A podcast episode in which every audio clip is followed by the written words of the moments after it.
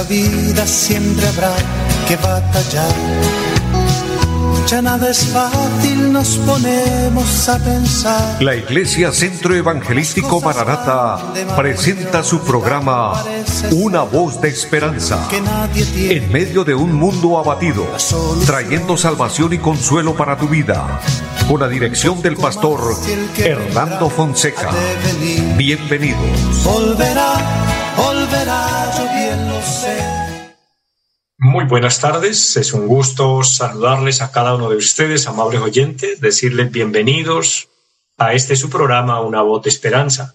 Saludo a mi amigo André Felipe, quien está en la parte técnica del programa, y a todo el equipo de trabajo de Radio Melodía. Damos gracias a Dios porque nos permite una vez más una oportunidad más para transmitir la voz de Dios, la palabra de Dios. Este programa, Una voz de esperanza, es cuyo objetivo transmitiendo la voz de Dios, la palabra de Dios que trae consuelo, que trae alegría y paz al corazón, que nos motiva, que nos alienta, que nos fortalece. Así que bienvenidos todos y es un gozo grande poder eh, saludarles, poder bendecirles, poder desear lo mejor para cada uno y también implorar al cielo sus favores, sus misericordias, que lo hagamos unidos, diciéndole al Señor que nos bendiga, Así que todos los que nos sintonizan a través de la radio en los diferentes lugares y sectores y los que nos siguen a través del Facebook es una bendición. Mm, deseo que el Señor se glorifique, que el Señor obre conforme a sus muchas misericordias y les invito para que oremos a Dios en esta hora, pidiéndole que nos bendiga, que su gracia esté con nosotros y por ende presentando cada petición, cada necesidad, para que todo lo que hagamos sea de acuerdo a la voluntad de Dios y que sea de bendición a nuestras vidas. Antes de orar, quiero compartir una lectura de la palabra. Siempre le damos prioridad a la palabra de Dios. La palabra de Dios, la Biblia, eh, es importante porque es la voz de Dios, es la manera de Dios comunicarse con nosotros, es la manera de Dios hablarnos. Y allí en la primera carta del apóstol Juan, el capítulo número uno dice, lo que era desde el principio, lo que hemos oído, lo que hemos visto con nuestros ojos, lo que hemos contemplado y palparon nuestras manos tocante al verbo de vida, porque la vida fue manifestada y la hemos visto y testificamos y os anunciamos la vida eterna, la cual estaba con el Padre y se nos manifestó. Lo que hemos visto y oído, esto os anunciamos, para que también vosotros tengáis comunión con nosotros y nuestra comunión verdaderamente es con el Padre y con su Hijo Jesucristo. Estas cosas las escribimos para que vuestro gozo sea cumplido. Amén. El apóstol Juan está dando un testimonio de lo que ha visto, de lo que ha oído, y precisamente él se está refiriendo al conocimiento del Señor, al conocimiento de Dios. Está hablando de la comunión con Dios, pero me gusta esa palabra con cuando dice, y nuestra comunión verdaderamente es con el Padre y con su Hijo Jesucristo. ¿Y sabe quién nos hace esa relación para comunicarnos con el Padre y con Jesucristo, su amado Hijo? El Espíritu Santo. La tercera persona en la deidad de Dios es quien trabaja en nosotros, es quien nos motiva, es quien nos impulsa, es quien nos da la fuerza, la inspiración, para honrar a Dios, para agradecerle, para vivir haciendo su voluntad y tener esa comunión de la que nos habla la palabra. Con esa palabra en nuestro corazón, con ese enfoque bíblico, vamos a orar y vamos a decirle a Dios que nos bendiga, cumpliendo la palabra. El Señor Jesucristo dijo, lo que pidieren al Padre en mi nombre lo haré. Hay que pedir a nuestro Padre Celestial, pero hay que hacerlo en el nombre de Jesucristo, su amado Hijo es la doctrina verdadera que la palabra de Dios nos muestra. Así que oramos al Señor. Padre que esté en el cielo, le damos adoración y exaltación por este momento. Honramos tu palabra, honramos tu nombre y le pedimos que nos bendiga, que la palabra haya cabida en cada corazón, que la palabra edifique, que traiga fortaleza y consuelo al alma necesitada. Dios, ministra en este momento. Mira aquel hombre, aquella mujer que se acerca por la fe en oración y le dice, Dios, perdóname. Amado Señor, que podamos ser perdonados, que podamos recibir milagros, que podamos recibir sanidad, que podamos recibir el toque divino de la mano milagrosa del Señor, que obre a nuestro favor. Bendice a cada hermano, a cada hermana. Tú que conoces las peticiones, que conoces los anhelos del corazón. Y bendícenos en esta tarde, que el programa sea de edificación, de bendición. Gracias le doy por esta emisora y le pido que bendiga, Señor, los medios que tú utilizas para que el programa se realice. Pedimos bendición por nuestro país. Señor, Colombia es un país hermoso, pero necesita en todo momento de su ayuda, de su bendición, que no nos suelte de su mano, que bendiga la iglesia, que bendiga a los hombres y mujeres que imploramos al cielo el favor de Dios. Ayúdanos, Padre. Poniendo todo en tus manos, le damos muchas gracias, le honramos, le alabamos, en el nombre de Jesucristo. Amén. Amados, es una bendición el poder orar, el poder hablar con Dios, el poder poner nuestra vida en sus manos, el decirle a Dios que nos bendiga, que bendiga eh, nuestros pasos, que bendiga nuestros proyectos y por ende pedirle a Dios que bendiga nuestro país es una bendición, porque Dios es fiel, Dios oye y Él se va a glorificar a nuestro favor. De esta manera nuestra fe se fortalece porque cada vez que nosotros tenemos en cuenta a Dios, cuando nosotros nos comunicamos con Dios, cuando nosotros estudiamos su palabra, estamos buscando hacer la voluntad de Dios, estamos fortaleciéndonos en Él. Entonces ahí se cumple la palabra de que Dios nos dará las fuerzas, Él nos capacitará cada día. Él nos llevará adelante. Y así perseveraremos y llegaremos a la meta, llegar al final creyendo, pase lo que pase, suceda lo que suceda. Ese fue el legado que el Señor nos dejó diciéndonos, el que persevere hasta el fin. El fin al que el Señor se refiere es al fin de nuestros días o al fin del tiempo de la gracia. Cualquiera de las dos vías son naturales para irnos a la eternidad. La vida aquí es temporal y en cualquier momento se nos puede ir. Entonces, lo importante, haber hecho las cosas bien para irnos con Dios. Pero también nuestro anuncio principal, el Señor viene por su iglesia. La palabra lo anuncia, el Señor prometió volver. Y dice que en cualquier hora, en cualquier momento, sea en la mañana, sea en la tarde, sea en la noche, no lo sabemos. Tampoco sabemos la fecha, pero sabemos y conocemos las señales que Él nos dejó y estamos viviendo en esas señales ya cumplidas. Entonces Cristo viene, Iglesia del Señor, y todo el que me oye, estemos preparados, estemos listos para que cuando esto suceda podamos volar al cielo, a la patria eterna. Dice el apóstol Pedro para irnos a aquel lugar, a la ciudad inmarcesible, al lugar preparado por Dios, a la herencia incorruptible, incontaminable, un lugar especial en el universo, donde vamos a morar con Dios. Pero es un lugar especial donde dice la palabra que allí no habrá llanto, ni dolor, ni clamor, allí no habrá enfermedad, allí no habrá pecado, allí no habrá violencia, allí no habrá engaño, no habrá mentira. Por eso para ir al cielo hay que prepararnos desde aquí, llevando una vida que agrade a Dios. Es para esto que el Señor nos trajo su Evangelio Santo, las buenas nuevas de salvación, para que tengamos la oportunidad de acercarnos a Dios por la fe y arrepentirnos de nuestros pecados y recibir a Cristo y ser guiados con el Espíritu Santo y entonces haciendo la voluntad de Dios, alcanzaremos la vida eterna. Este es un regalo de Dios. La salvación, la vida eterna, la ciudad eterna, la ciudad de oro, la nueva Jerusalén donde vamos a morar, es un regalo de Dios para nosotros.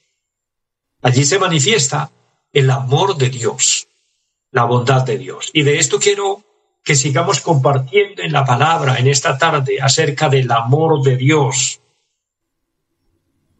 es verdad, la Biblia dice que Dios es amor, es uno de los atributos de Dios.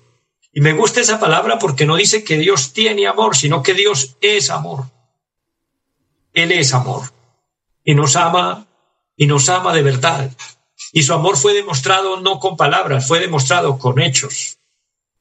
Dios el Padre se despojó de lo más preciado del cielo, porque no envió al mejor ángel, al mejor arcángel, al ser viviente más importante que había en el cielo, hubiera podido bastar con cualquiera de ellos enviarlo para salvar al hombre, pero no, envió a su amado Hijo, Jesucristo. Por eso dice en Romanos capítulo 8, versículo 32, que Dios el Padre no escatimonia a su propio Hijo, sino que lo entregó por todos nosotros. Hay un cuadro parecido, similar, cuando Dios le pidió a Abraham que sacrificara a Isaac, su hijo.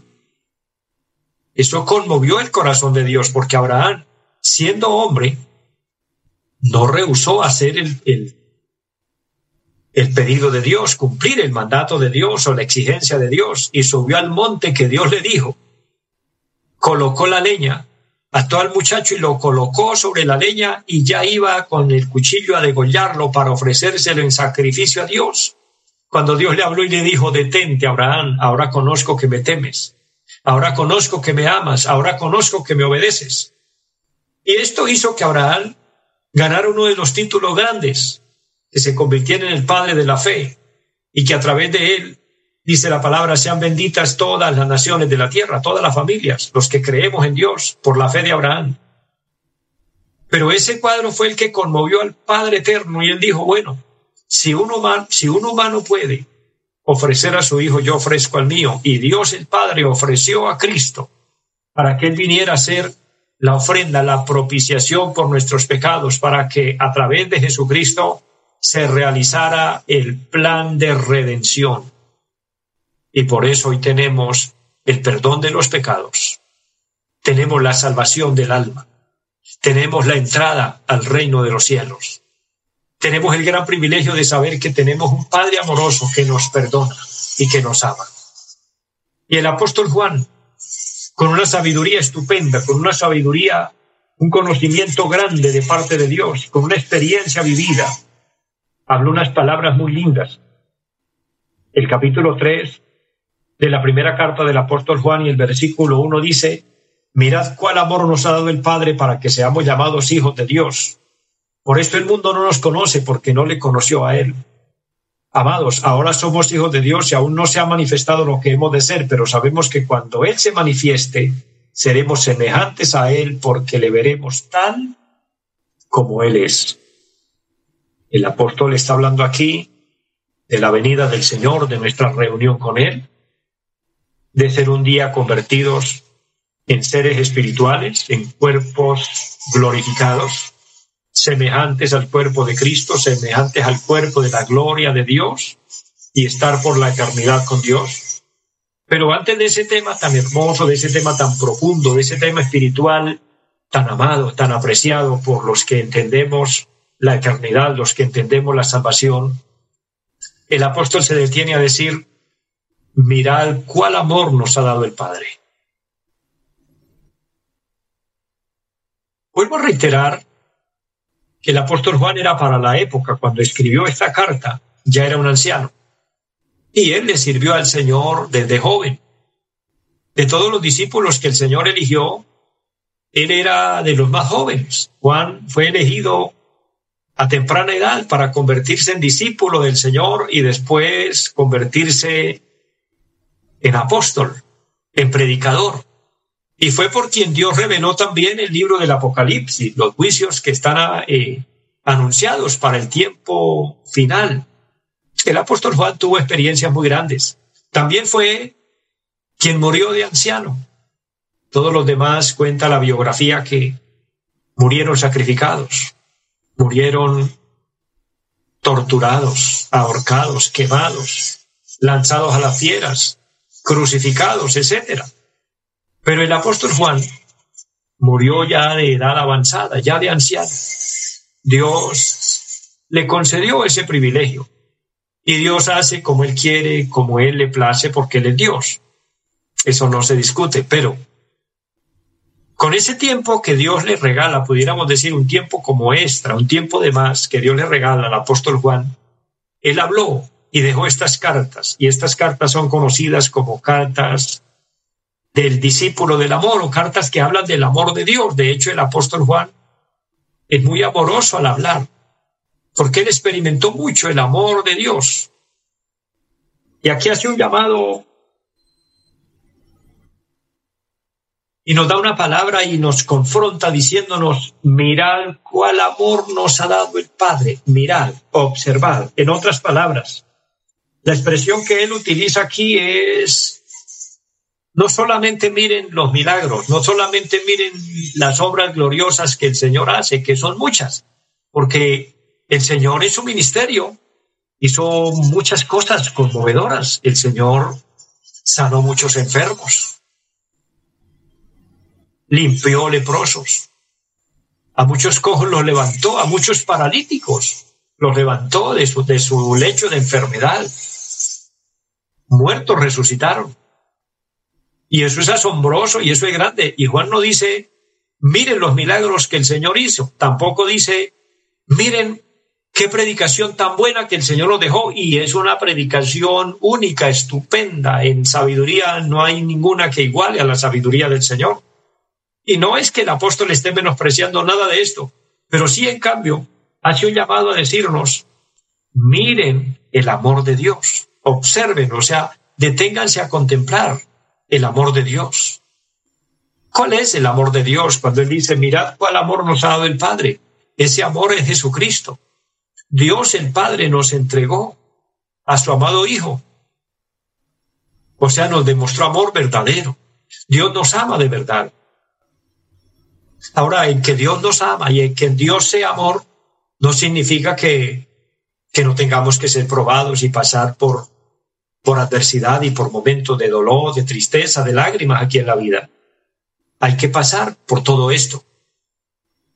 Porque el Señor no murió, no derramó su sangre en la cruz, no Dios el Padre no demostró el amor a través de Cristo para de pronto quitarnos las pruebas, las congojas, las vicisitudes aquí en la vida sino que lo hizo para una eternidad, para que nosotros disfrutemos de vida eterna, para que nosotros nos proyectemos al cielo y digamos, bueno, si mi amado Salvador, lleno de amor y lleno de bondad, y Dios el Padre mostrando ese amor, permitió que su Hijo fuera a la cruz y sufriera las más horrendas de las muertes que puede uno imaginarse, morir en la cruz, clavado allí a sangre fría, sus manos, sus pies clavadas a un madero, con una corona de espinas en su frente, golpeado su costado, sus espaldas, con látigos que le desgarraban su carne, y derramando su sangre lentamente, una muerte de tortura, una muerte lenta. Y Dios el Padre lo permitió con su amado Hijo. Nos estaba mostrando que el dolor aquí en la tierra hay que vivirlo, pero es algo temporal, es algo pasajero. Pero que esto nos debe llevar a, amar a Dios, suceda lo que suceda y pase lo que pase y vivir por Dios y para Dios. Y es lo que el apóstol San Juan entendió cuando dice, mirad cuál amor nos ha dado el Padre. Nadie miró tan profundamente el amor de Cristo como lo hizo el apóstol Juan. Él miraba en los ojos de Cristo el amor y la bondad, la misericordia de Dios, y tuvo el gran privilegio de recostarse en el pecho del amado. Tenían un afecto especial el uno por el otro, por eso fue el discípulo al cual el Señor le recomendó a María cuando él estaba allí en la cruz. Cuando le dice María, he ahí tu hijo, y luego mira a Juan y le dice, hijo, he ahí tu madre. Y quedaron amándose y cuidándose el uno al otro como familia. Cristo le delegó esa responsabilidad a Juan porque sabía lo que había en el corazón de él, porque el Señor supo. Y qué bueno que el Señor sabe esto de cada persona cuando hay un amor verdadero hacia Dios, cuando hay un amor desinteresado, cuando hay un amor puro. Y así como Dios nos ama con ese amor verdadero, De la misma forma, Dios espera que nosotros le expresemos a Él ese amor. Ahora el apóstol dice, mirad cuál amor nos ha dado el Padre para que seamos llamados hijos de Dios, el llamarnos hijos de Dios. Es alguno de los temas que hemos hablado en, en programas anteriores. Lo que hoy somos para Dios, el ser hijos de Dios, ha sido un regalo grande, porque le quiero decir, la posición más grande que una persona logre alcanzar aquí en la tierra es lograr el privilegio de llamarse hijo de Dios. Porque todos somos creación de Dios, pero no todos hijos de Dios. Todos somos creación de Dios, pero a consecuencia del pecado, el pecado nos separó de Dios. Y la manera de convertirnos en hijos de Dios es a través de un arrepentimiento y aceptando a Cristo en el corazón y aceptando el Evangelio, aceptando su palabra. Pero sabe, eso sucede cuando el Espíritu Santo nos convence. Y que lo haya convencido a usted y a mí para que hoy seamos hijos de Dios. Allí se está reflejando el amor puro y verdadero de Dios. Por eso dice, mirad cuál amor nos ha dado el Padre para que hoy seamos llamados hijos de Dios. Ahora, esto, este título el tener esta honra, porque yo lo veo que es una honra grande, el mundo lo desconoce, el mundo dice, y bueno, ¿yo qué gano con eso? Por eso dice, por esto el mundo no nos conoce, porque no conoció a Cristo. Mire, Cristo, la persona más grande en el universo, estaba aquí en la tierra y no causó ninguna impresión ni ninguna admiración en mucha gente. Unos pocos que tímidamente lo siguieron y que de verdad creyeron en él y fueron transformados por él pero el resto del pueblo estuvo en contra. Mire, recordemos que cuando el Señor Jesús entró a Jerusalén, que dice la palabra que entró montado sobre un asno, allí en Jerusalén cortaban ramas y colocaban en el piso y, y decían, Osana, bendito el que viene en el nombre del Señor. Para que tiempo después toda Jerusalén se agolpara y gritaran a voz fuerte, crucifícale, crucifícale. Eso da a entender que él como persona, como humano, no impactó en ellos y él era el Hijo de Dios. El mundo desconoció eso. No es raro que hoy nos desconozcan y, digan eso no tiene ningún mérito, pero el que entiende el tema espiritual, el que sabe del amor tan grande de Dios que nos conceda ser llamados hijos de Dios, nos sentimos honrados, nos sentimos privilegiados. Por eso termino diciéndoles esto, siéntase honrado, honrada, bendecido, bendecida de que sea llamado hijo e hija de Dios. Es lo más grande. Porque eso significa que usted tiene un Padre en el cielo. Eso significa que usted tiene un lugar en el cielo. Eso significa que usted tiene una ciudad, una herencia ya ganada en el cielo. Y vale la pena luchar para llegar allí. Y todo eso se origina en el amor de Dios, el amor puro y verdadero de Dios. Por eso invito a aquella persona, aquel hombre, aquella mujer que quiera disfrutar del amor de Dios y quiera ser consecuente con Dios, a reconciliarse con Él, aceptar a Cristo en su corazón y puede hacerlo con esta sencilla oración. Le voy a ayudar para que usted ore y declare con fe que va a ser un hijo de Dios. Diga, Padre, que esté en el cielo, te doy gracias por la vida. Hoy me arrepiento de todos mis pecados. Le pido me perdones. Reconozco que te he fallado. Lávame con tu sangre preciosa límpiame de toda mancha, de toda culpa. Séllame con tu Espíritu Santo y por favor, Señor, te entrego mi corazón para que habites en él y seas Señor y Salvador de mi alma, y que mi nombre esté escrito en el libro de la vida. Amén. Quien oró conmigo con esta oración sencilla, pero una oración de fe, Dios lo bendiga, Dios la bendiga, permanezca y persevere en el amor de Dios y sea siempre feliz llamándose Hijo de Dios. Que Dios les bendiga a todos, les amo en el Señor y una feliz tarde para todos. Los invitamos a nuestra reunión en los días martes 7 de la noche, culto de oración Jueves 7 de la noche, enseñanza bíblica. Domingos 9 y 30 de la mañana, culto para toda la familia. Y 5 de la tarde, culto evangelístico. Los esperamos en la carrera séptima, número 371, Barrio Amaral, Piedecuesta. Llámenos al 318-767-9537. Volverá, volverá, volverá. En esta vida siempre habrá que batallar ya nada es fácil, nos ponemos a pensar. La Iglesia Centro Evangelístico Mararata presentó su programa Una voz de esperanza. Los esperamos en nuestra próxima emisión. Volverá, volverá, yo bien lo sé. Y mi alma ya se desespera por volar